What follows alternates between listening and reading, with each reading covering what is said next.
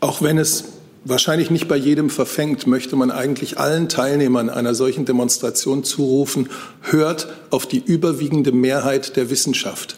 Dieses Virus kann für jeden, Corona-Skeptiker oder nicht, gefährlich und auch lebensgefährlich sein. Und unter den 10.000 und mehr Menschen, die in Deutschland äh, an und mit dieser Krankheit leider schon gestorben sind, werden sicher eine ganze Menge gewesen sein, die nie geglaubt hätten, dass sie davon in irgendeine Gefahr gebracht werden könnten.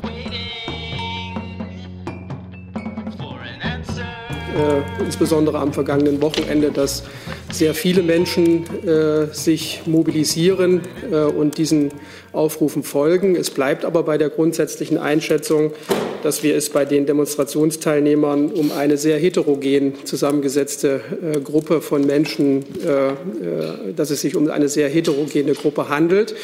Die Sicherheitsbehörden wissen ähm, auch schon seit längerem, dass äh, Extremisten, insbesondere Rechtsextremisten, äh, Reichsbürger versuchen, sich diese Proteste ähm, für, für ihre Zwecke zu eigen zu machen oder sie für ihre Zwecke zu instrumentalisieren. Nach wie vor bleiben die Sicherheitsbehörden aber bei der Auffassung, dass äh, es noch nicht gelungen ist, äh, dass Extremisten, äh, die zunehmend offener in Erscheinung treten und auch sichtbar werden, ähm, die Proteste vollständig für ihre Zwecke instrumentalisieren konnten. Ähm, also es bleibt dabei, wir haben es mit einer sehr heterogenen Zusammensetzung äh, zu tun. Liebe Hörer, hier sind Thilo und Tyler. Jung und Naiv gibt es ja nur durch eure Unterstützung. Hier gibt es keine Werbung, höchstens für uns selbst. Aber wie ihr uns unterstützen könnt oder sogar Produzenten werdet, erfahrt ihr in der Podcast-Beschreibung. Zum Beispiel per PayPal oder Überweisung. Und jetzt geht's weiter. Zusatzfrage. Nachfrage dazu, auch wenn Sie sagen, es wurde noch nicht vollständig eingenommen, sehen Sie jetzt dennoch die Verschärfung oder die zunehmende Aggressivität. Da würde mich dann interessieren, wie bewerten Sie vor diesem Hintergrund denn dann die Verläufe in Leipzig, bei denen ja die Polizei ähm, nicht die Demonstration aufgelöst hat und auch nicht eingeschritten ist oder zumindest den, auch den gewaltvollen ähm, Eskalationen nicht Herr werden konnte? Naja, also zunächst einmal hat ja Herr Seibert gerade das Notwendige gesagt. Gewalt ist äh, bei der Ausübung des äh, Versammlungsrechts kein zulässiges Mittel und wird auch nicht akzeptiert. Ähm, ich habe eben angedeutet, dass wir bei der Zusammensetzung der Gruppen durchaus erkennen, dass äh, in letzter Zeit die Anzahl derer, die auch gewaltbereit sind, äh, zunimmt. Das ist auch in Leipzig offensichtlich gewesen. Ähm, aber deswegen ist es noch längst nicht legitim. Und die Sicherheitsbehörden sehen sich eben dann äh, mit konkreten Situationen konfrontiert, mit denen sie umgehen müssen. Und in Leipzig haben wir die Situation ja erlebt, dass eine Veranstaltung in dieser Größenordnung äh, von den Versammlungsbehörden äh, zunächst nicht genehmigt wurde, aber dann durch eine gerichtliche Entscheidung äh, doch stattfand. Und die Polizei sah sich am Samstagabend mit der Situation konfrontiert, dass also mehr als 20.000 Menschen äh, in der Innenstadt von Leipzig zusammengekommen sind äh, und äh, protestiert haben. Und dann ist es für die Polizei eine Abwägung, wie sie damit umgeht. Und äh, nach allem, was wir wissen und was auch der Bundesinnenminister gestern mit seinem Kollegen in äh, Sachsen besprochen hat, hat sich die Polizei dafür entschieden, äh, mit Blick auf die heterogene Zusammensetzung der Gruppe, auch mit Blick auf die Größe der Gruppe eine Strategie der Deeskalation zu fahren. Und das war sozusagen die Grundentscheidung, die die Polizei getroffen hat. Äh, der Innenminister von Sachsen hat das auch öffentlich schon klar gemacht. Es war die Entscheidung gegen eine Personengruppe, die überwiegend friedlich ist, aus der es auch äh, Gewalt herausgab, aber die in ihrer Gesamtheit überwiegend friedlich ist, eben nicht mit polizeilicher Gewalt vorzugehen, sondern den Versuch zu unternehmen, dieses Geschehen möglichst friedlich äh, zu Ende zu bringen. Und das äh, war die Überzeugung der Polizei, die findet der Bundesinnenminister richtig. Gut, jetzt haben wir verschiedene Nachfragen dazu. Wir fangen bei Ihnen an, gehen dann in die Mitte, kommen zu Ihnen dann nochmal. Bitte. Vorne bitte, dann sind Sie dran danach. Ja, äh, Boris Herrmann von der Süddeutschen. Herr Alter, dazu direkt eine Nachfrage. Also mir ist klar, die, äh, diese Demos sind Sache der Länderpolizeien, aber wie, ähm, wie gedenkt denn die Bundesregierung diese zunehmend ähm, ja, ähm, radikal werdenden ähm, Kundgebungen zu schützen, auch die äh, dort äh, beteiligten Journalisten, die Presse? Und welches Signal sollten die Sicherheitskräfte bei diesen Demos bundesweit aussenden, aus Ihrer Sicht? Ja, ich glaube zunächst einmal, bevor wir uns auch den radikalen Kräften in dieser äh, Gruppenzusammensetzung äh, widmen, muss man auch, glaube ich, noch mal deutlich machen, dass das größte Problem, äh, was wir am vergangenen Wochenende gesehen haben, doch darin besteht, dass mehr als 20.000 Menschen zusammengekommen sind und sich nicht an die Auflagen der Versammlungsbehörden gehalten haben. Man könnte auch sagen, die Infektionsschutzmaßnahmen missachtet haben. Und das ist etwas, das ist ein Verhalten, das ist unverantwortlich und scharf zu kritisieren. Herr Seibert hat das eben deutlich gemacht. Und äh, es ist deswegen scharf zu kritisieren, weil diese Menschen äh, nicht nur für sich selbst handeln, also nicht nur für diese Gruppe, die da aus freien Stücken zusammenkommt, sondern sie nimmt mit diesem Verhalten ja die gesamte Gesellschaft in Mithaftung. Denn wenn es zu einem dadurch gesteigerten Infektionsgeschehen kommt, hat das Auswirkungen auf die medizinische Kapazität in Deutschland. Und deswegen ist eine solche Situation nicht zu akzeptieren, denn sie betrifft auch Personen, die eine solche Zusammenkunft nicht gesucht haben und sich vorbildlich an die äh, Infektionsschutzmaßnahmen der Bundesregierung und der Länder gehalten haben. Innerhalb dieser Gruppe kam es dann zu Ausschreitungen. Ich kann nur noch mal wiederholen, dass die Polizei sich immer auch fragen muss, äh, mit welchem Agieren, mit welchen Aktionen äh, tritt welche Lageentwicklung ein. Und äh, bei Veranstaltungen dieser Größenordnung ist es häufig so, dass die Polizei die Strategie der Deeskalation sucht und dann auch umsetzt in der Hoffnung, dass sich die Situation, die ja zum Teil ungeordnet war, nicht noch verschärft und noch mehr Unordnung und Chaos entsteht, sondern dass man das möglichst friedlich und geordnet zu Ende bringen kann, in dem Bewusstsein, dass die Auflagen ja schon von Beginn an äh, nicht äh, eingehalten wurden. Man muss, glaube ich, auch deutlich sagen, dass die Polizei äh, eine Veranstaltung, die so stattfindet und so genehmigt wurde, auch nur noch bedingt korrigieren kann. Der Bundesinnenminister hat ja schon gestern deutlich gemacht, dass alle beteiligten Behörden, auch die Gerichte, ein, im Moment in dieser Ausnahmesituation eine sehr verantwortungsvolle Aufgabe haben und äh, Entscheidungen so treffen müssen, dass sie auch realistisch umsetzbar sind. Und das äh, kann man zumindest, wenn man rückblickend auf das Geschehen in Leipzig schaut, äh, kann man zumindest den Eindruck bekommen, dass wir das künftig besser machen müssen. Dann Ihre Frage bitte. Ja, eine Frage an das Innen, aber auch an das Justizressort. Schaut man da nicht ein bisschen wie das Kaninchen auf die Schlange? Also die Polizei ähm, musste das umsetzen, muss sicherlich äh, deeskalieren, das ist ja auch verständlich. Aber solche Demos wird es ja immer wieder geben. Und es ist klar, dass die gewaltbereit auf irgendeine Art und Weise ändern, weil eben das Potenzial, Sie haben es selber erwähnt, da ist. Und wenn, Sie haben es auch gesagt, ein Gericht hat ja entschieden, äh, Sie wollten ja, dass die Demo an den äh, Rand verlegt wird, also Sachsen, Leipzig. Jetzt hat ein Gericht entschieden, es kann doch in der Innenstadt finden. Ist man da auch ohnmächtig, wenn ein Gericht sagt, es muss da stattfinden, dann kann man halt nichts machen. Herr Seehofer hat da zwar an die Verantwortlichkeit appelliert, aber die Gerichtshoheit ist natürlich gegeben und die Meinungsfreiheit. Also was kann man überhaupt tun, um äh, so etwas zu verhindern oder ist man da eher ohnmächtig? Ja, das sind zwei Dinge, die ich, auf die ich da eingehen möchte. Das eine, das haben Sie am Anfang angesprochen, ist das Recht auf Versammlungsfreiheit und Meinungsfreiheit. Und äh, das hat ja Herr Seibert eben auch schon hervorgehoben. Das muss gewährleistet bleiben. Erst recht in einer Krise, wie wir sie im Moment erleben. Äh, denn natürlich gibt es äh, unterschiedliche Meinungen zu dem, was die Regierung und die Bundesländer an Maßnahmen angeordnet haben. Ähm, das andere ist die Frage, unter welchen Bedingungen kann, können solche Versammlungen stattfinden. Und da, auch da sind wir im Moment in einer besonderen Situation. Es geht eben nicht nur darum, dass man bestimmte Streckenführungen beachtet, um möglichst äh, Konflikte vielleicht auch mit Gegendemonstranten zu vermeiden, sondern es geht in diesen Zeiten eben auch ganz massiv um die Frage des Infektionsschutzes. Und deswegen müssen die Behörden, und zwar alle beteiligten Behörden, die im Vorfeld einer solchen Veranstaltung aktiv sind, immer auch berücksichtigen, ob das, was sie da zulassen, realistisch dazu führt, dass die Versammlungsteilnehmer äh, in einer gewissen Größenordnung äh, diese äh, Regeln einhalten und dass die Behörden diese auch durchsetzen können. Auch wenn es wahrscheinlich nicht bei jedem verfängt, möchte man eigentlich allen Teilnehmern einer solchen Demonstration zurufen, hört auf die überwiegende Mehrheit der Wissenschaft.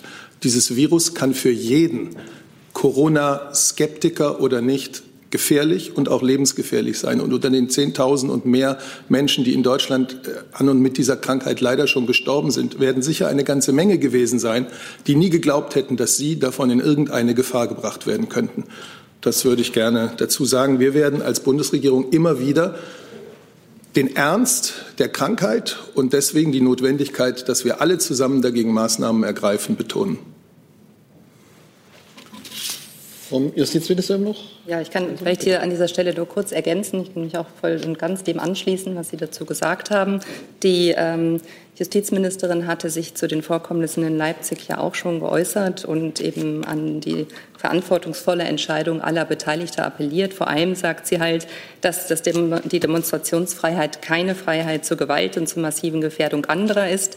Sie hat die Angriffe auf, äh, gegen die Polizei und die Presse sehr scharf verurteilt und ähm, sagt, die Verhöhnung der Wissenschaft und die rechtsextreme Hetze, die wir gesehen haben, sind abscheulich. Ähm, wie die Lage eskalieren konnte, bedarf jetzt gründlicher Aufklärung. Und ähm, darüber hinaus sagt sie, dass Tausende dicht an dicht ohne Masken ein Gipfel der Verantwortungslosigkeit und des Egoismus sind. Zusatzfrage, ja. Das Appellieren ist sicherlich wertvoll und auch richtig, aber darüber hinaus kann man denn auch gerade von äh, Justizseite noch irgendetwas machen, weil wenn ein Gericht so entscheidet, dann ist, muss man das machen, was das Gericht entscheidet. Und ähm, wie wollen Sie da die Konsequenzen ziehen? Und es ist ja eben die klare Frage, dass, ähm, oder wir haben hier in Leipzig gesehen, dass halt äh, die Auflagen nicht beachtet wurden. Und das ist ja äh, der größte Teil des Problems, dass eben Auflagen ähm, von behördlichen Stellen eben erlassen wurden, die hier klar missachtet wurden. Und insofern eben eine Gefährdung aller, und eben auch noch mehr Menschen als denjenigen, die dort eben ja, sich beteiligt haben, wie wir auch gerade vom Regierungssprecher schon gehört haben, eben im Raum steht. Und insofern ist es natürlich ein, ein ganz wichtiger Aspekt, dass sich alle an die Auflagen auch halten. Herr Jessen und Herr Jordans dann. Äh, Herr Alter, ist es so, verstehe, verstehe ich Sie da richtig, wenn Sie sagen, der Innenminister ähm, stellt sich hinter die Entscheidung der Polizei äh, in dem Sinne, dass er sagt, es ist gut, eine Deeskalationsstrategie zu, äh, zu, zu äh, probieren, ähm, aber zu dem Ergebnis kommt, wenn man sich das Resultat ansieht, war diese Strategie letztlich nicht erfolgreich. Ähm, sie ist vom Ergebnis her, sie hat nicht das erreicht, was sie erreichen wollte. Sie ist so gesehen objektiv misslungen. Und das müsse dann doch für weitere äh, Entscheidungen Konsequenzen nahelegen. Verstehen wir Sie da richtig? Das ist mir etwas zu pauschal formuliert, weil wir ja unterschiedliche äh, Phasen dieser Veranstaltung betrachten müssen.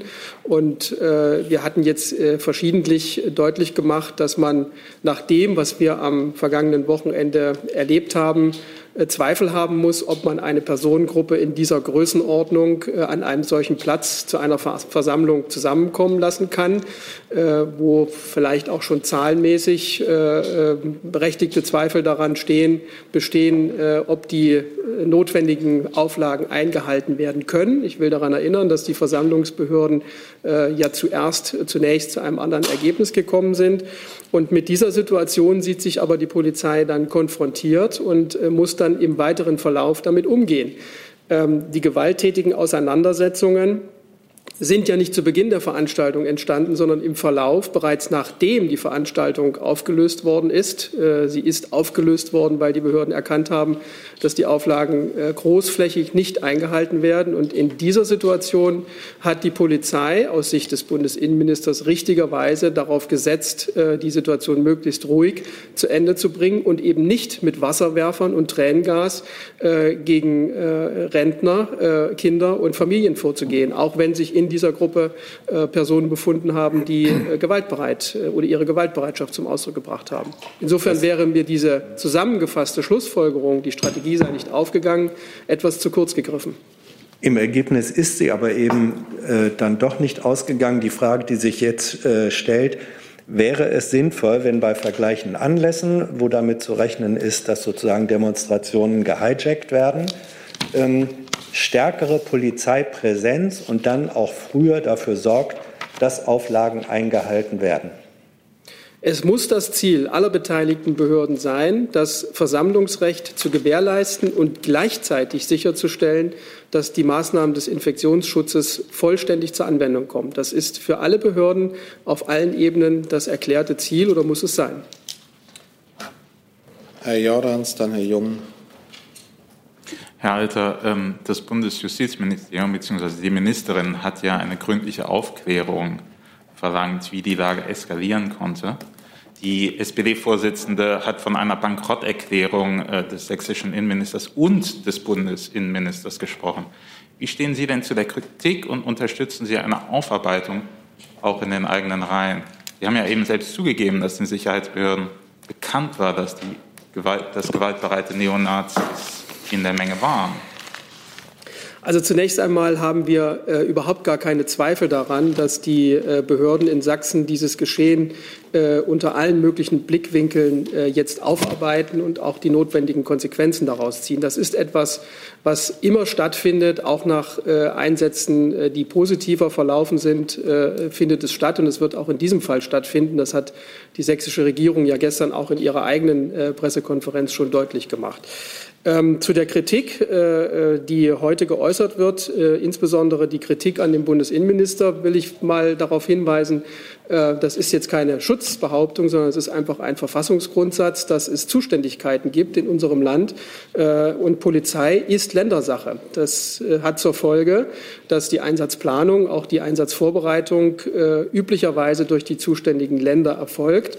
Der Bund hat bei der Bewältigung des Demonstrationsgeschehens mit circa 300 Beamtinnen und Beamten der Bundespolizei unterstützt, aber in der äh, Federführung und in der Verantwortlichkeit der sächsischen Behörden. Der Minister hat also ähm, aus seiner Sicht heraus, nachdem er sich mit den zuständigen Akteuren in Sachsen äh, über den Einsatzverlauf, auch über die Details, über die Informationen, die vorliegen, ausgetauscht hat, äh, gestern deutlich gemacht, er steht hinter dem, was an Grundentscheidungen äh, getroffen wurde. Insofern ist die Kritik äh, vorhanden und wir nehmen sie zur Kenntnis. Moment. Sie haben ja gesagt, es waren 300 Bundespolizisten da. Ähm, die haben ja auch zugesehen, äh, wie Journalisten oder Gegendemonstranten angegriffen wurden, ähm, beziehungsweise Journalisten an der ähm, Durchführung ihrer Arbeit gehindert. Das ist ja dokumentiert worden. Wollen Sie denn da eine Aufarbeitung auch unter der Bundespolizei oder sagen Sie, das ist Sache der sächsischen Behörden alleine? Ja, man muss es, glaube ich, ein Stück weit äh, äh, auseinanderhalten. Also der, die Verantwortung für den Polizeieinsatz, für die Versammlung äh, in seiner Gänze liegt aus formalen Gründen bei den sächsischen Behörden. Diese Verantwortung wird für den sächsischen Behörden auch wahrgenommen, aber äh, es ist bei Einsätzen dieser Größenordnung immer so oder sehr häufig so, dass äh, die Polizisten auch aus anderen Bundesländern und von der Bundespolizei unterstützt werden. Das heißt, wir haben in solchen Situationen häufig eine Zusammensetzung von Polizeibeamtinnen und Polizeibeamten aus unterschiedlichen Bereichen, die dort zusammenkommen. Der Einsatz als solches muss von den sächsischen Behörden nachbereitet werden. Das wird er auch. Und äh, zu den Angriffen auf Journalisten, die das Sie angesprochen haben, will ich auch noch mal deutlich machen. Ähm, Journalisten äh, kommen einer Aufgabe nach, die unsere, für unsere Demokratie sehr wichtig ist. Das ist die, die freie Presse und die äh, Möglichkeit der freien Berichterstattung zählt zu den Grundpfeilern unserer Demokratie. Und wer Journalisten angreift, in der Absicht, sie äh, von ihrer Arbeit abzuhalten oder einzuschüchtern, der äh, vergeht sich an unserer Verfassung. Äh, um nichts Geringeres geht es hier. Und insofern werden diese Vorfälle, äh, soweit sie dokumentiert worden sind, äh, natürlich auch zur Anzeige gebracht und dann im, im rechtsstaatlichen Verfahren verfolgt. Und es gibt diesbezüglich keinen Nachbereitungsbedarf, weil die Polizistinnen und Polizisten sich über diesen Aspekt sehr bewusst sind. Nichtsdestotrotz muss in der konkreten Situation eine Abwägung erfolgen. Die Polizei entscheidet unter Berücksichtigung des gesamten Bildes, auch, und ich will es noch mal hervorheben, auch hinsichtlich der Frage, was folgt aus einer bestimmten Aktion, welche Lageentwicklung ist wahrscheinlich. Und dann kann es dazu führen, dass man aus einer bestimmten Perspektive, wenn man nur ein eingeschränktes Bild hat, äh, möglicherweise Unverständnis entsteht, aber sich in der Nachbetrachtung dann doch eine schlüssige Argumentation ergibt. So, ich habe jetzt noch notiert Fragen von Herrn Jung, Herrn Reitschuster, Herrn Rinke, Frau Wolf zu diesem Thema. Dann schließen wir das ab, denn es gibt auch zu anderen Themen schon viele Fragen im Saal und von außen. Herr Jung ist dran. Herr Alter, ist es nicht richtig, dass der Dienstherr der 300 Bundespolizisten Herr Seehofer ist? Und wenn diese 300 Polizisten teils versagt haben am Samstag, dass wir auch Sie dazu befragen und Sie dazu Stellung nehmen und Verantwortung übernehmen müssen. Und dass auch diese 300 Bundespolizisten, deren Dienstherr Sie sind, nicht Angriffe auf Journalistinnen äh, verhindern konnten. Andere Frage. Sie hatten die Demoauflösung angesprochen. Das passierte kurz vor 16 Uhr in Leipzig. Danach wurde die Demo aber nicht aufgelöst. Die Masse hatte sich durchgesetzt gegen die Polizei und ist durch Leipzig, durch den symbolträchtigen Leipziger Ring äh, marschiert. Das ist das Gegenteil von einer Demoauflösung gewesen. War das äh, das Verständnis der Polizei vor Ort? Also zu Ihrer ersten Frage. Ich kann an dieser Stelle jetzt nicht nachvollziehen, äh, in welcher Situation, an welcher Stelle die 300 Bundespolizeibeamtinnen und Beamten im Einsatz gewesen sind. Es waren ja insgesamt mehr als 2600 äh, Polizeibeamte am Samstag äh, in Leipzig im Einsatz. Äh, insofern ist es richtig, dass Sie die Fragen an uns stellen, aber es bleibt ja dabei, dass die Nachbereitung eines solchen Einsatzes nur durch denjenigen erfolgen kann, der auch ein Gesamtbild darüber hat, der also weiß, was hat an verschiedenen Stellen zu welchem Zeitpunkt stattgefunden. Und äh, die Stelle ist auch diejenige, wo die Berichte, die im Nachgang natürlich geschrieben werden, auch von der Bundespolizei, zusammenlaufen. Wir können natürlich eine Betrachtung vornehmen, das tun wir auch, was die Bundespolizeibeamtinnen und Beamten intern berichten. Aber auch da haben wir ja letztlich nur einen Teilausschnitt äh, des Gesamtgeschehens. Und deswegen ist es richtig, dass äh, wir die Aufklärung zunächst einmal den sächsischen Behörden überlassen. Das ist einfach aus der Natur der Sache äh, der logische und wichtige Schritt.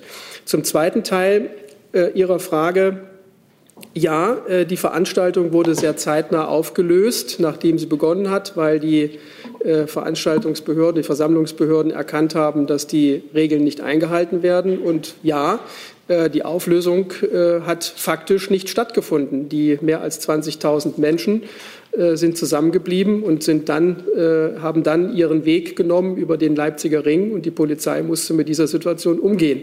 Äh, und wie sie damit umgegangen ist, dazu habe ich ja eben schon einiges gesagt. Nee, jetzt machen wir keine Nachfrage. Sie hatten zwei Fragen, Sie hatten zwei Fragen und dann gibt es keine Nachfrage. Herr Reitschuster. Ja, eine, zwei Fragen an Herrn Alter. Zum einen hatten Sie und Herr Seifert gesagt, massive Verletzungen der Auflagen. Ich habe das selber gesehen, ich war die ganze Zeit vor Ort, die meisten hatten keine Masken. Die Veranstalter machen nun aber geltend, sie sagen, es wurde nicht überprüft, wer befreit ist, dass eben sehr viele da waren mit Maskenattest. Ich habe diese Überprüfungen nicht gesehen. Liegen Ihnen da Erkenntnisse vor, wie viel überprüft wurden, wie hoch der Anteil derjenigen war, die also nicht verstoßen haben, weil nur am Mindestabstand kann es nicht gelegen haben. Die Antifa daneben, die hatte auch keinen Mindestabstand, wurde auch nicht aufgelöst. Also Erkenntnisse zum Anteil, woher weiß man, dass es Verstöße waren, wie viele hat man überprüft. Und das Zweite, es wurde jetzt sehr viel über Behinderung der Presse gesprochen. Sie sagten, wenn so etwas passiert ist, dann gehen Sie dagegen vor. Ich habe, abgesehen davon, dass ich eine Glasflasche an den Kopf bekommen habe, nur eine Behinderung erlebt durch die Bundespolizei. Die hat mir nämlich, habe ich auf Video dokumentiert, die wollte mir untersagen, aufzunehmen in einem nicht polizeilich abgesperrten Bereich. Ich habe dann gesagt, ich muss da weggehen, ich kann das nicht nah aufnehmen. Habe ich alles auf Video, werden Sie so etwas dann auch nachgehen. Danke.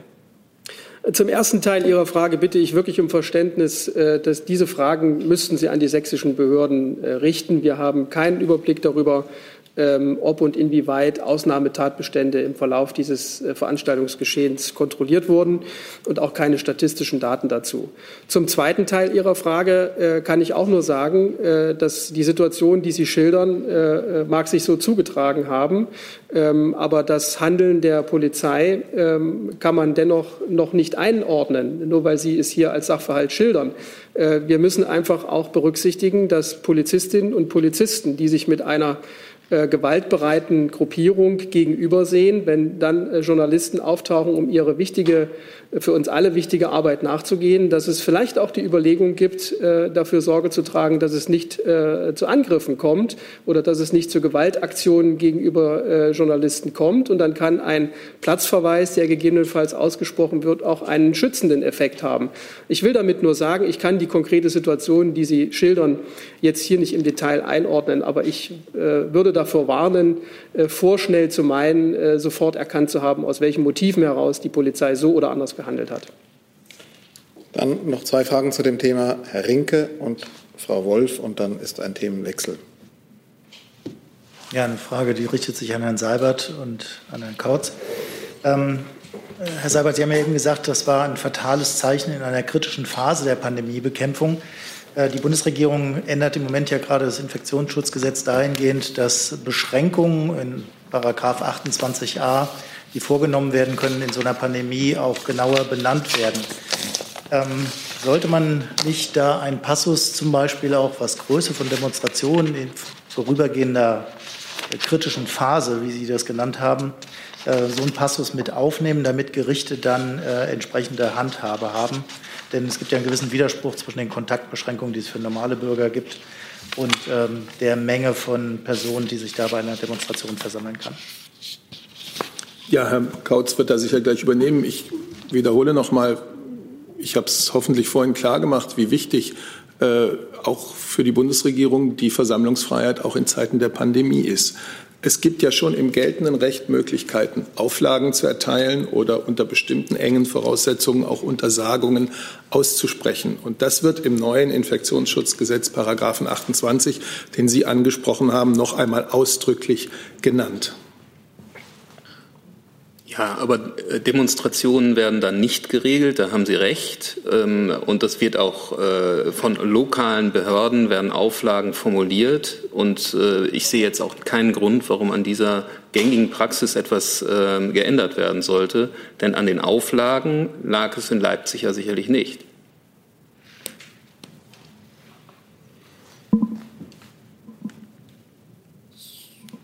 Damit ist die Frage beantwortet. Frau Wolf zum Komplex Leipzig. Es kommen, ja. Bitte. Ja, also das geht in, in, genau die gleiche Richtung. Also ich würde tatsächlich nochmal nachhaken. Also vor dem Hintergrund, vor der Erfahrung von Leipzig, sehen Sie dennoch, äh, habe ich das richtig verstanden, dennoch nicht die Notwendigkeit, im Infektionsschutzgesetz in dieser Richtung die Formulierungen zu konkretisieren, um Gerichten möglicherweise auch eine stabilere Grundlage geben zu können, um solche Demonstrationen auch zu verhindern? Ich kann mich da nur wiederholen, was ich gerade gesagt habe. Also äh, an den Auflagen lag es in Leipzig nicht. Gut. Jetzt gebe ich Fragen von außen noch rein. Die beziehen sich jetzt auf die Corona-Warn-App und dann ähm, vielleicht noch kurz was über das Corona-Kabinett zu sagen, nur kurz. Ja, machen wir das. Dann kann ich schon mal sagen, vielleicht. da gibt es auch gleich Fragen ans Wirtschaftsministerium. Also vielleicht mache ich das zu Beginn, weil wir das ja eigentlich nach Sitzungen des Corona-Kabinetts immer machen, dass wir Ihnen einen kurzen Abriss der dortigen Themen geben. Es ging wie immer zunächst äh, um die aktuelle Infektionslage. Äh, Sie kennen die Zahlen alle. Äh, die Übertragungen steigen in der Bevölkerung in allen Bundesländern, in allen Altersgruppen weiter. Äh, und sie steigen auf ein jetzt schon sehr, sehr hohes Niveau, ein zu hohes Niveau. Ähm, es ist noch zu früh, die Wirkungen der für den November zusätzlich ergriffenen Maßnahmen zu bewerten. Unser gemeinsames Ziel ist weiterhin, diese Anzahl der Neuinfektionen deutlich zu senken. Nur so können wir die Überlastung äh, der Krankenhäuser, der Gesundheitsämter verhindern. Und das haben wir gemeinsam in der Hand. Ein weiteres Thema war die Impfstrategie. Sobald es ein oder mehrere sichere, zuverlässige Impfstoffe gibt, sobald sie zugelassen sind, erfolgt die Lieferung nach und nach entsprechend der Produktion. Und daher muss zumindest am Anfang priorisiert werden, wer zuerst geimpft wird. Das werden vor allem Pflegekräfte, Ärztinnen und Ärzte und Menschen, die zu einer Risikogruppe gehören, sein. Zu den ganz wichtigen ethischen Fragen und auch den rechtlichen Rahmenbedingungen rund um das Thema Impfen haben Sie ja vielleicht heute schon gehört. Äh, der Vorsitzende, die Vorsitzende des Deutschen Ethikrats, der Vorsitzende der Ständigen Impfkommission, der Präsident der Leopoldina haben heute eine gemeinsame Pressekonferenz gemacht und ihr Positionspapier, wie soll der Zugang zu einem Covid-19-Impfstoff geregelt werden, vorgestellt. Ein weiteres Thema war äh, der Bericht des Bundesgesundheitsministeriums zum Schutz vulnerabler Gruppen. Ihnen gilt bei der Impfstrategie, das habe ich gerade gesagt, wie auch bei der Teststrategie und bei den allgemeinen Schutzkonzepten eine besondere Aufmerksamkeit. Und außerdem hat das Bundesgesundheitsministerium oder der Minister Herrn Spahn einen Überblick über die Testkapazitäten und die Testkriterien bekommen. Interessante Zahl für Sie vielleicht. In der vergangenen Woche sind es 1,6 Millionen Tests gewesen, die in Deutschland durchgeführt wurden. Zuletzt das Thema länderübergreifende Krankentransporte. Ähm, auch das hat heute im Kabinett, im Corona-Kabinett eine Rolle gespielt. Gut, dann gibt es Fragen dazu. Ich weise schon mal darauf hin, wir hatten heute Morgen die Pressekonferenz mit, den, äh, mit Ethikrat Leopoldina Stiko. Hier, ja. Viele Fragen zum Thema Impfen sind auch da beantwortet worden. Kann man da nochmal nachschauen. Herr Jordans. Herr Jordans und Herr Delfs. Ja, eine Frage ans BMG. Ich weiß nicht, ob das heute in der, im Corona-Kabinett aufkam. Deutschland wollte ja zusammen mit anderen europäischen Ländern ähm, diese Woche, glaube ich, eine Resolution bei der WHO, äh, zur Reform der WHO vorlegen. Ähm, passiert das jetzt noch ähm, oder gibt es da Pläne, das zu verschieben angesichts der US-Wahl? Und wenn, ja. Ähm, dazu kann ich Ihnen keinen neuen Stand äh, sagen. Äh, das ist ähm, Bestandteil interner Beratungen. Ähm, der Minister hat sich dazu gestern geäußert, äh, dass er äh, in der Tat ähm, äh, die Hoffnung hegt, dass äh, die USA gar nicht erst austritt aus der WHO und damit auch Bestandteil dieses Reformprozesses wird. Nachfrage. Das heißt, wenn man ähm äh, eine Reform der WHO anstrebt, würde man jetzt erstmal die Entwicklung in den USA abwarten wollen? Das habe ich nicht gesagt. Aber ist das Tatsache? Oder die, die EU ist dabei, eine, ein, ein Reformkonzept äh, zu entwickeln, aber natürlich wird man ähm, sich mit den amerikanischen Partnern darüber auch austauschen. Dann Herr Dels, auch Corona-Kabinett zu den Themen.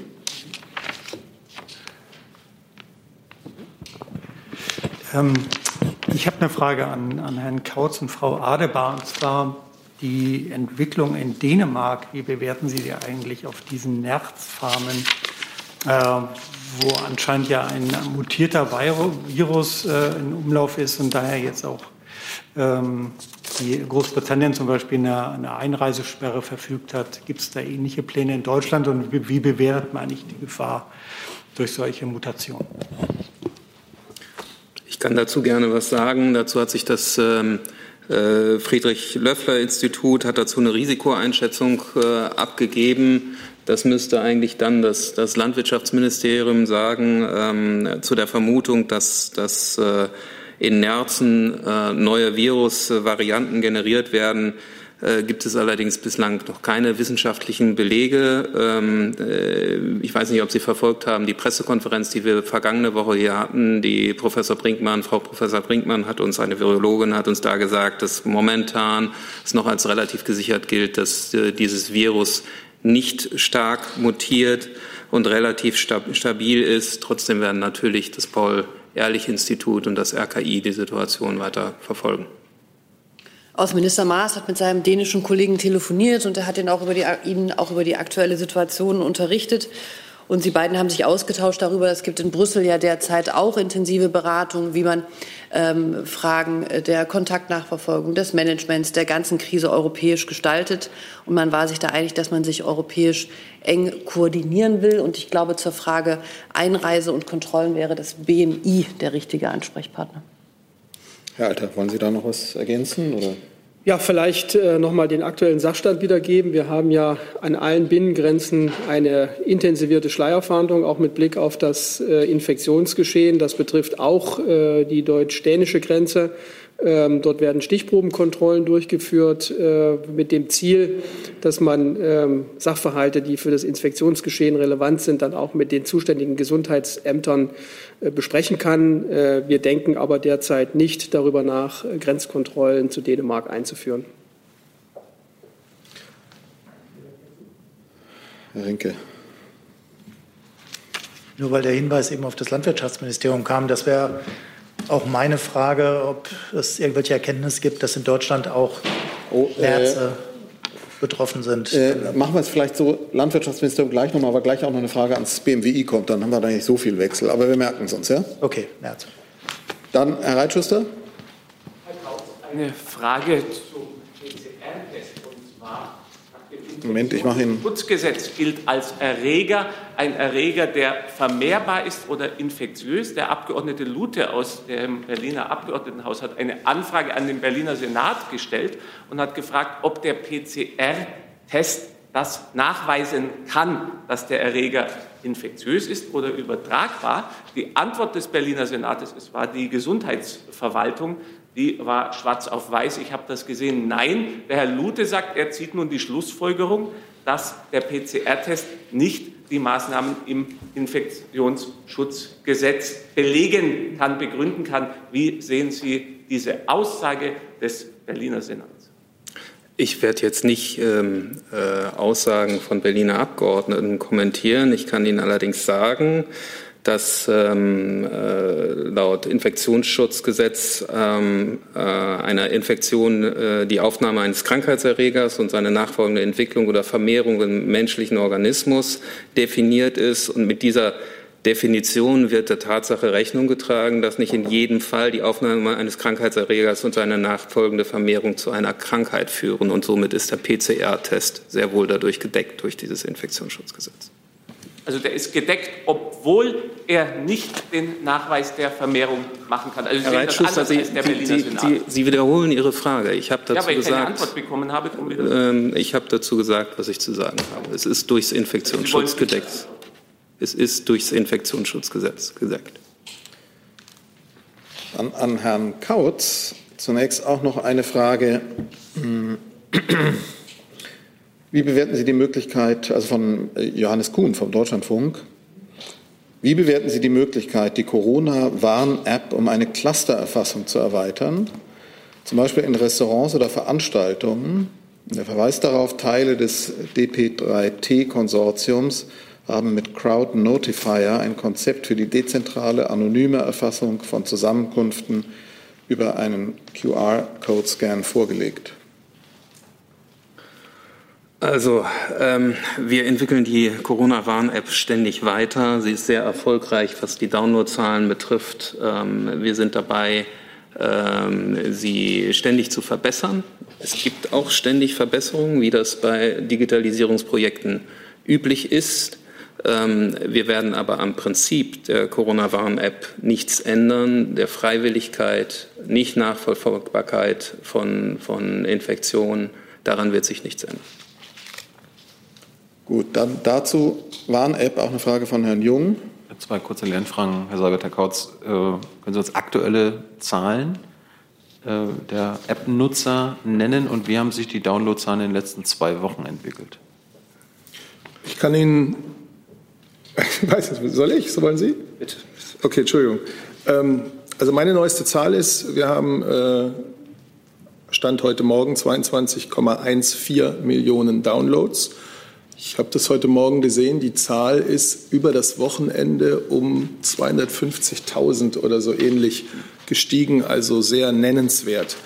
Wir haben inzwischen über drei Millionen, genau 3,116 Millionen Testergebnisse auf dem digitalen Weg von den angeschlossenen Laboren übermittelt. Es ist ja so, dass dieses der schnellste Weg einer Testergebnisübermittlung ist. Und wir haben inzwischen 53.565.000 User, die ihr positives ihr positives Corona-Testergebnis über die App geteilt haben. Äh, es ist ja am Anfang immer wieder beklagt worden und auch zu Recht, dass zu wenige Menschen das tun, äh, aktive, äh, diese aktive Handlung mit der Corona-Warn-App vornehmen. Es werden deutlich mehr und trotzdem bleibt es bei dem Aufruf an alle, die eine Corona-Warn-App haben, wenn sie tatsächlich äh, ein positives Testergebnis mitgeteilt bekommen, teilen Sie es auch in die App, denn nur dann können Ihre Kontakte anonym, pseudonymisiert äh, informiert werden. Und das tun jetzt doch sehr viele Menschen. Weil, weil Sie gerade Nutzer erwähnt hatten, ich hatte nach den Nutzerzahlen gefragt, nicht nach den Downloads, Herr Seibert. Ich habe jetzt hier nur die Downloadzahlen. Ähm, da müsste ich schauen, ob man das genauer äh, aufbrechen kann. Danke. So, jetzt zur App nochmal. Bitte. Dann nehmen wir noch eine Frage zur App. Genau. Denn es gibt noch, eben auch mit Blick auf die Zeit, es gibt noch ein paar andere Themen auch und die würde ich gerne auch noch aufrufen in der Zeit, genau. die wir haben. Nur eine kurze Nachfrage, ob ich das richtig verstanden habe. Über 500.000 User haben ihren positiven Test. Nee, habe ich so falsch gesprochen. Über 53, genau 53.565. Ich glaube, ich habe irgendwo ein 1000 zu viel gesagt. 53.565 User Stand der Meldung heute Morgen haben ihr positives Testergebnis über die App geteilt. Gut, dann die avisierte Frage ans äh, Wirtschaftsministerium, beziehungsweise es sind zwei, von Theo Geers vom Deutschlandfunk. Erstens, es gibt einen Brandbrief von drei Ländern, Rheinland-Pfalz, Schleswig-Holstein, Nordrhein-Westfalen, an Minister Altmaier mit dem Tenor bei den sogenannten Novemberhilfen bislang vorgesehene Antrags- und Bewilligungsverfahren drohen massive Verzögerungen. Eine den Bedürfnissen der Unternehmen angemessene Abwicklung droht unmöglich zu werden. Was sagt das BMWI dazu? Und zweitens gibt es Überlegungen, auf die Forderung einzugehen, den Kreis der mittelbar betroffenen Unternehmen zum Beispiel auf den Einzelhandel auszuweiten und für diese Firmen dann auch die Zugangskriterien für Finanzhilfen zu lockern.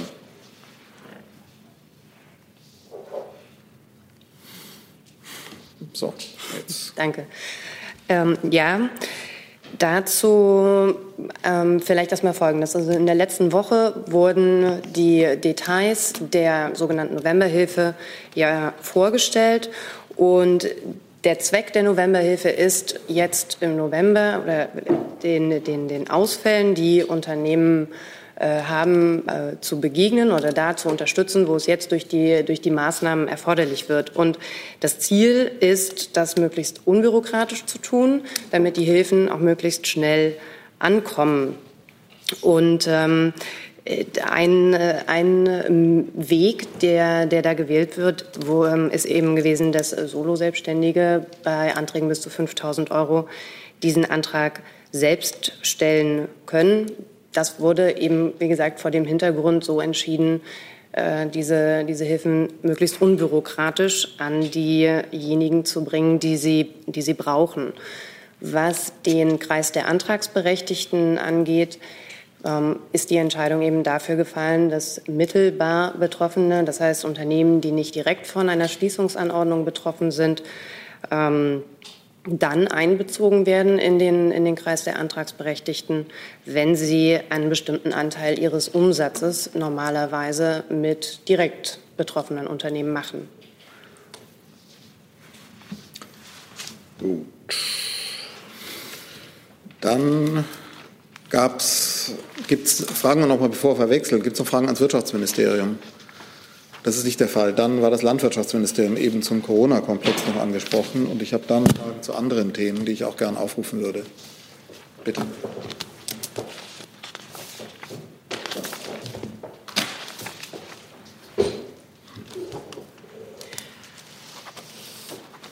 Unsere Bundesministerin Julia Klöckner hat das zum Bundesministerium für Ernährung und Landwirtschaft äh, gehörende Bundesforschungsinstitut für Tiergesundheit, das Friedrich-Löffler-Institut, beauftragt, Studien zur Empfänglichkeit von Tieren gegenüber SARS-CoV-2 durchzuführen. Und das ähm, Ergebnis lautet, dass die wichtigsten landwirtschaftlichen Nutztiere wie Schweine und Hühner nicht infizierbar sind. Und äh, von diesen Tieren geht demnach keine Gefahr einer Übertragung des Virus auf den Menschen aus. Das FLI, also das Friedrich-Löffler-Institut, beobachtet aber weiterhin natürlich die Entwicklung und führt auch konstant und kontinuierlich Studien durch zu dem Thema. Dazu Nachfragen. Herr Jung und Herr Rinke. Sie hatten jetzt erwähnt, dass Schweine und Hühner nicht infizierbar seien. wurde denn festgestellt, welche Tiere infizierbar sind? Das war Bestandteil der Untersuchung und mehr kann ich dazu nicht sagen. Ja, Sie haben uns jetzt nur gesagt, welche Tiere nicht infizierbar sind. Welche sind infizierbar? Also, also wenn Sie jetzt Sie Schweine, und, Schweine und Hühner nennen, Kühe nicht? Es gab einen, Schafe, Ziegen, Hunde? Das müssen Sie, muss ich Ihnen nachreichen. Das müsste das Friedrich-Löffler-Institut auch noch mal detaillierter wissen. Aber wenn Sie uns das hier mitteilen, wie können Sie uns denn die andere Seite nicht mitteilen? Das verstehe ich nicht. Wir werden versuchen, das, wir werden versuchen, das nachzuliefern, wenn es da Erkenntnisse gibt. Jedenfalls gibt es Erkenntnisse, welche Tiere nicht infizierbar sind. Herr Rinke. Ist das an? Nee. Kann ich nur unterstützen, zumal die Frage auf die Nerze zielte. Da sind ja jetzt Infektionen schon in mehreren Ländern, nicht nur in Dänemark, gefunden worden. Deswegen nochmal meine Frage von vorhin. Haben Sie bei Nerzen in Deutschland auch schon Infektionen festgestellt? In Deutschland spielt die kommerzielle Haltung von Nerzen keine Rolle. In dem Sinne stellt sich die Frage hier für uns nicht. Mhm. Gut, dann Thema Corona zu Ende. Es gibt Fragen zum Thema, die beziehen sich wahrscheinlich noch mal auf Ihre Ankündigung, Herr Seibert, des, oder Sie beziehen sich explizit auf das Gespräch äh, der Kanzlerin mit Macron, Kurz und anderen. Dazu fragt Delphine Nerbolier von Lacroix. ähm, zum Thema Kampf gegen den Islam islamistischen Terror. Was sind die konkreten Hauptmaßnahmen, die morgen von Frau Merkel, Herrn Macron, Herrn Kurz und so weiter besprochen werden? Was sind die deutschen Prioritäten in diesem Bereich? Ja, um es ganz klar zu sagen, ich möchte diesem Gespräch morgen nicht vorgreifen. Fragen dazu? Herr Rinke, Herr Jung. Vielleicht eine Frage an das Innenministerium, da die Innenminister sich ja auch am Freitag mit dieser Frage auseinandersetzen. Es gibt ja schon Vorschläge, sowohl von Macron als auch von der CSU-Landesgruppe, dass man zum Beispiel zu verstärkten Grenzkontrollen übergeht, dass man Gefährder in Gefängnissen isoliert. Also was sind die Ziele, die das ähm, Innenministerium als deutsche Ratspräsidentschaft für dieses Innenministertreffen anstrebt? Also es ist natürlich so, sorry. Jetzt. Es ist natürlich klar, dass äh, die deutsche Ratspräsidentschaft, wenn sie einen inhaltlichen Schwerpunkt setzt, äh, natürlich auch diese Inhalte vorbereitet. Deswegen gibt es auf verschiedenen Ebenen im Moment Gespräche. Ähm, es gibt Papiere, die aus dem politischen Raum äh, stammen. Das ist alles richtig. Aber ich würde es gern so halten wie auch der Regierungssprecher. Die Gespräche werden stattfinden und vorab möchte ich dazu keine äh, Stellung nehmen. Aber darf ich es nochmal versuchen, weil diese Vorschläge ja auf dem Tisch liegen. Befürwortet Herr Seehofer, dass äh, man auf den Vorschlag von Herrn Macron oder der CSU eingeht, zum Beispiel Grenzkontrollen einzuführen? Der Bundesinnenminister wird äh, in seinen Gesprächen diese Anregungen, die von unterschiedlicher Seite kommen, berücksichtigen. Herr Jung, dann gibt es eine Frage von außen und Herr Jordans hat sich gemeldet dazu.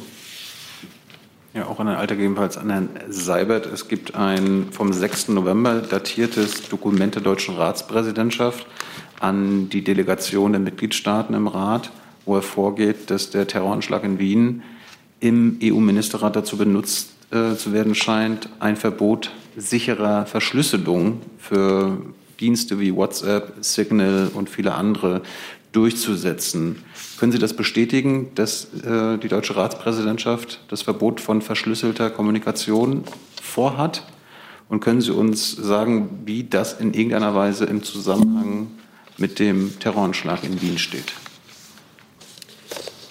Ähm, ich kann dazu Stellung nehmen und äh, würde den Zusammenhang äh, mit dem äh, Terroranschlag in Wien nicht so sehen. Es ist so, dass die Bundesregierung ihre grundsätzliche Haltung zum Thema Verschlüsselung ja bereits äh, mit dem Kabinettsbeschluss vom 2. Juni 1999 festgelegt hat, an der sie festhält. Äh, danach hält sie an dem Prinzip Sicherheit durch Verschlüsselung und Sicherheit trotz Verschlüsselung fest. Äh, dieses Prinzip ist auch in der Cybersicherheitsstrategie von 2016 so verankert. Jetzt haben wir die Ratspräsidentschaft äh, seit äh, Beginn des zweiten Halbjahres und äh, das Dokument, äh, von dem Sie reden, dabei handelt es sich um einen Entwurf einer Resolution, die die deutsche Ratspräsidentschaft erstellt hat, nachdem sie von den Mitgliedstaaten mit diesem Mandat äh, ausgerüstet wurde. Und Ziel äh, dieser Diskussion ist es oder dieser Initiative ist es, mit der Industrie ins Gespräch zu kommen und einen allgemeinen Konsens zu erzielen, wie auf diesem Gebiet Fortschritte zu erzielen sind, die für beide Seiten akzeptabel sind. Zusatz. Nun eine Lernfrage gehört sichere, also verschlüsselte Kommunikation für die Bundesregierung zu den Grundrechten in Deutschland? Es geht jedenfalls bei der Initiative nicht darum, in irgendeiner Form eine Art Generalschlüssel äh, zu definieren oder zu erstellen. So, darauf bezog sich, glaube ich, auch eine Frage von Daniel Lücking, die aber, glaube ich, damit beantwortet ist, ähm, zu Chat und also Verschlüsselung. Herr Delfs, hatten Sie noch eine Frage zu einem ganz anderen Thema? Oder? Dann machen wir das doch jetzt. Oder da war noch eine Frage hierzu. Also ich schaue so ein bisschen auf die Zeit mit. Zwei Fragen noch hierzu. Herr Vollrats, Herr, Jord, Herr Jordans und dann wechseln wir. Ja, ähm, auch ein Vorschlag von Herrn Macron wurde ja in den Reihen des Bundestages von Grünen, CDU und sogar AfD aufgegriffen, und zwar nach einem Verbot äh, der grauen Wölfe.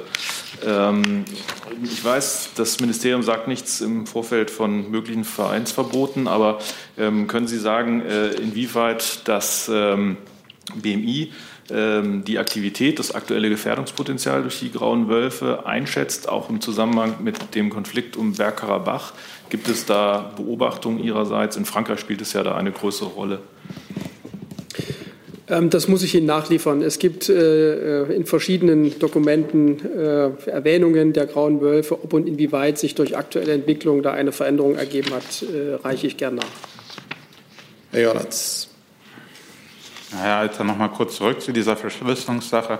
Nur eine Sachfrage. In dem Dokument ist die Rede von, ähm, davon, dass kompetente Behörden Zugang erhalten sollen äh, zu diesen verschlüsselten Nachrichten. Können Sie für uns äh, dechiffrieren, was kompetente Behörden heißt? Sind das jetzt bloß äh, Polizeibehörden ähm, oder können das auch die Geheimdienste sein? Ich nehme an, dass dieser Begriff aus einer Übersetzung stammt. Äh, es gibt diese Bezeichnung Competent äh, Authorities häufig im Englischen. Damit ist gemeint die Behörden, die Zuständigkeiten haben und auch entsprechende rechtliche Befugnisse besitzen. Das wären in Deutschland? Das sind in Deutschland, äh, wir haben es ja erst kürzlich auch äh, per Kabinettsbeschluss deutlich gemacht, also die Polizeien haben äh, Zugriff auf Telekommunikationsdaten, aber auch das Bundesamt für Verfassungsschutz soll solche Befugnisse erhalten. Dann ist Herr Delf dran mit einem, Themenwechsel.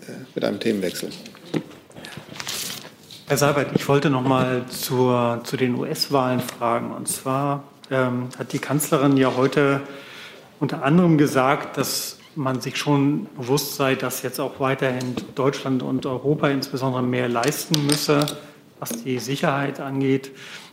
Ähm, können Sie sagen, ob sie damit gemeint hat, dass man jetzt noch mehr machen muss als das schon beschlossene. Also ist Deutschland dazu bereit, wäre Deutschland dazu bereit, weil sie hat ja auch einen Nebensatz zugefügt, dass eigentlich schon viel passiert sei.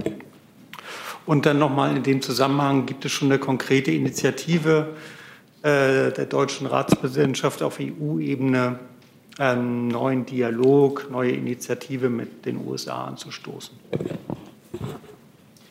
Zu Ihrer ersten Frage. Moment. Zu Ihrer ersten Frage. Die Bundeskanzlerin hat, wenn ich mich recht erinnere, gesagt, und da haben wir Europäer und Deutsche uns ja auch längst auf den Weg gemacht. Und das zeigt ja, es ist ein Weg, ein Weg, der sich noch fortsetzen wird, ein Weg, dass Europa mehr Verantwortung für seine eigene Sicherheit, äh, für die Sicherheit und äh, seine Interessen auch in den Regionen rund um Europa ähm, übernehmen wird. Und äh, ganz erkennbar ist der Weg noch nicht abgeschlossen. Ach so, und das eher gut. Also wir sind jetzt in einer Phase, in der in Amerika das, was man Transition nennt, beginnt.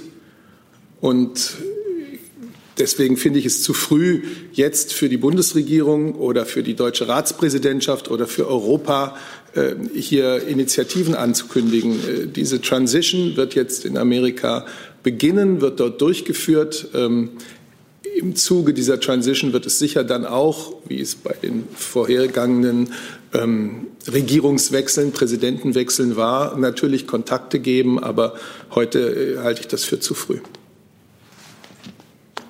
Noch eine Frage dazu von Herrn Rinke. Ja, äh, an Herrn Seibert auch. Vielleicht können Sie noch mal im Nachklang erklären, warum einige europäische Staats- und Regierungschefs äh, Herrn Biden sehr früh gratuliert haben. Es scheint ja da doch Unterschiede auch in der EU zu geben. Äh, also man hat sich mit einigen abgesprochen, aber anscheinend nicht mit allen. Und ähm, die Frage an Frau Adebar zu dieser Gratulationswelle, die es gegeben hat, ja teilweise auch äh, für Unterlegene, wie zum Beispiel vom äh, slowenischen Ministerpräsidenten. Gibt es eigentlich auch auf der Außenministerebene irgendeine Vereinbarung, wie man jetzt weiter vorgehen will? Danke. Ich kann ja hier und will ja hier auch nur für die Bundesregierung sprechen. Die Bundeskanzlerin hat zu dem Zeitpunkt gratuliert und das haben ja dann auch andere Vertreter der Bundesregierung getan, den wir für den geeigneten hielten anhand der bis dahin veröffentlichten Auszählungsergebnisse, der sehr klaren Einschätzung der OSZE-Beobachterkommission, der einhelligen Bewertung durch die US-Medien und so weiter. Es hat dazu Kontakte ähm, mit wichtigen europäischen Partnern gegeben, aber ich kann nicht für alle europäischen Partner sprechen. Selbiges gilt für die Außen, selbiges gilt für die ja. Außenminister. Es gab Kontakte auf europäischer Ebene. Ähm, es gab natürlich ähm, Kontakte der Bundesregierung und auch der Außenminister hat zu dem Zeitpunkt gratuliert, den er in dieser ähm, Situation für den richtigen hielt. So, dann habe ich jetzt noch zwei Fragen. Dann kommen wir allmählich auch zum Ende. Es gibt noch eine von außen. Herr Delfs vergessen. Das ist eine Frage an Herrn Seibert und Frau Adebar. Äh, haben Sie Verständnis dafür, dass äh, sowohl Russland als auch China bislang dem neuen US-Präsidenten äh, nicht gratuliert haben? Können Sie diesen Schritt nachvollziehen? Das haben wir, denke ich, nicht zu kommentieren. Die Bundeskanzlerin, der Außenminister, für die wir hier sprechen, haben es getan zu dem aus ihrer Sicht, aus unserer Überzeugung geeigneten Zeitpunkt. Herr Jessen. Ich hätte eine Frage zu den äh, Konsequenzen der äh, Transition. Ist das ein eigener Komplex oder soll ich sie jetzt stellen? Nee, wir sind jetzt sowieso am Ende. Das sind letzte Fragen jetzt. Gut, dann äh, letzte Frage. Das Thema Iran scheint sich wieder aufzumachen. Auch der Iran hat offenbar signalisiert, dass er äh, gerne wieder verhandeln würde. Äh, welche Rolle spielt Deutschland dabei, Frau Adebar? Wie schätzen Sie die Chancen ein, sozusagen wiederum in Verhandlungen über eine Begrenzung äh, äh, iranischer Atomprogramme zu kommen?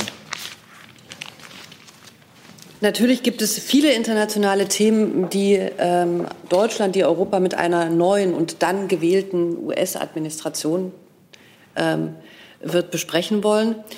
Ähm, Iran gehört sicher dazu. Der Außenminister hat heute Morgen auch im Deutschlandfunk ähm, dazu schon gesagt, dass wir das JCPOA immer als gutes Abkommen betrachtet haben und das auch weiterhin tun. Dass wir auf der anderen Seite natürlich aber sehen, dass Iran dieses Abkommen im Moment verletzt. Dass wir auch sehen, dass die USA ähm, Sachen wie das Verhalten Israels gegenüber Israel und die iranische Rolle in der Region als wichtiges Thema für sich immer äh, auch äh, genannt haben. Und ähm, der Außenminister hat heute auch zum Ausdruck gebracht, dass das natürlich auch Themen sind, über die man wird reden ähm, können. Und es wäre gut, wenn man darüber redet, auch gemeinsam dann mit dem Iran. Insofern, jetzt müssen wir alle mal abwarten. Es ist eine Transition, die gerade beginnt. Und äh, dann wird man sehen, wie eine neue US-Administration sich zu verschiedenen Themen, auch zu Iran, verhält. Joe Biden hat im Wahlkampf ja da schon einmal zu Stellung genommen. Insofern wird man aber abwarten, wie sich das entwickelt. Und da sind wir auch Anfang nächsten Jahres, wenn es dann soweit ist, dass am 20. Januar eine neue Administration ins Amt kommt. Die Frage war ja, ob Deutschland sozusagen, äh, weil es offenbar das Vertrauen mindestens teilweise des Iran wie auch der beiden äh, der designierten beiden Administrationen genießt, eine Art Vorreiter-, Entwicklungs-, Moderatorenrolle äh, wird spielen können und vielleicht jetzt schon vorbereitet. Welche Rolle Deutschland da spielt, müssen wir mal abwarten. Das JCPOA hat verschiedene Parteien. Die Europäer, in dem Sinne von Frankreich, Großbritannien, die EU und Deutschland gehören dazu und alle sind aktive Mitglieder dieses Abkommens. Hey Leute, Jung und Naiv gibt es ja nur durch eure Unterstützung. Ihr könnt uns per PayPal unterstützen oder per Banküberweisung, wie ihr wollt. Ab 20 Euro werdet ihr Produzenten im Abspann einer jeden Folge und einer jeden Regierungspressekonferenz. Danke vorab. Sie hatten noch eine Frage zum Thema? Zu einem ganz anderen Thema nochmal. Dann machen wir noch eine internationale Frage und Ihre dann als letzte an in dieser Regierungspressekonferenz.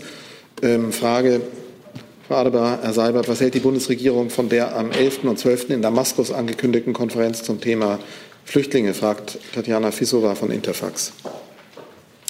Das müsste ich genauer nachreichen. Da traue ich mir jetzt ähm, mit einer ganz oberflächlichen Hearsay-Kenntnis keine fundierte Meinung, die ich Ihnen hier vortragen möchte, zu. Danke. Dann letzte Frage, bitte, zu bieten hätte. Moment, Mikrofon gibt es auch, bitte. Der Spiegel hat sich ja jüngst äh, beim ehemaligen Generalbundesanwalt von Stahl entschuldigt für die Berichterstattung damals im Komplex Bad Klein. Da wäre meine Frage, ob in Ihrem Hause das nicht vielleicht auch eine Gelegenheit wäre, sich so im Sinne einer kollektiven Verantwortlichkeit ähm, auch nochmal äh, zu entschuldigen, um diese Vorgänge sozusagen abzuschließen und eine symbolische Rehabilitierung zu erwirken, zumal dieser vorzeitige Ruhestand ja auch den Steuerzahler einiges äh, gekostet hat. Ja, vielen Dank für diese Frage. Ähm, ich muss sie mitnehmen und kann jetzt gerade dazu nichts beitragen. Es tut mir leid. Dann danken wir unseren Gästen für den Besuch in der Bundespressekonferenz. Diese ist zu Ende. Wir sehen uns wieder am Mittwoch. Danke.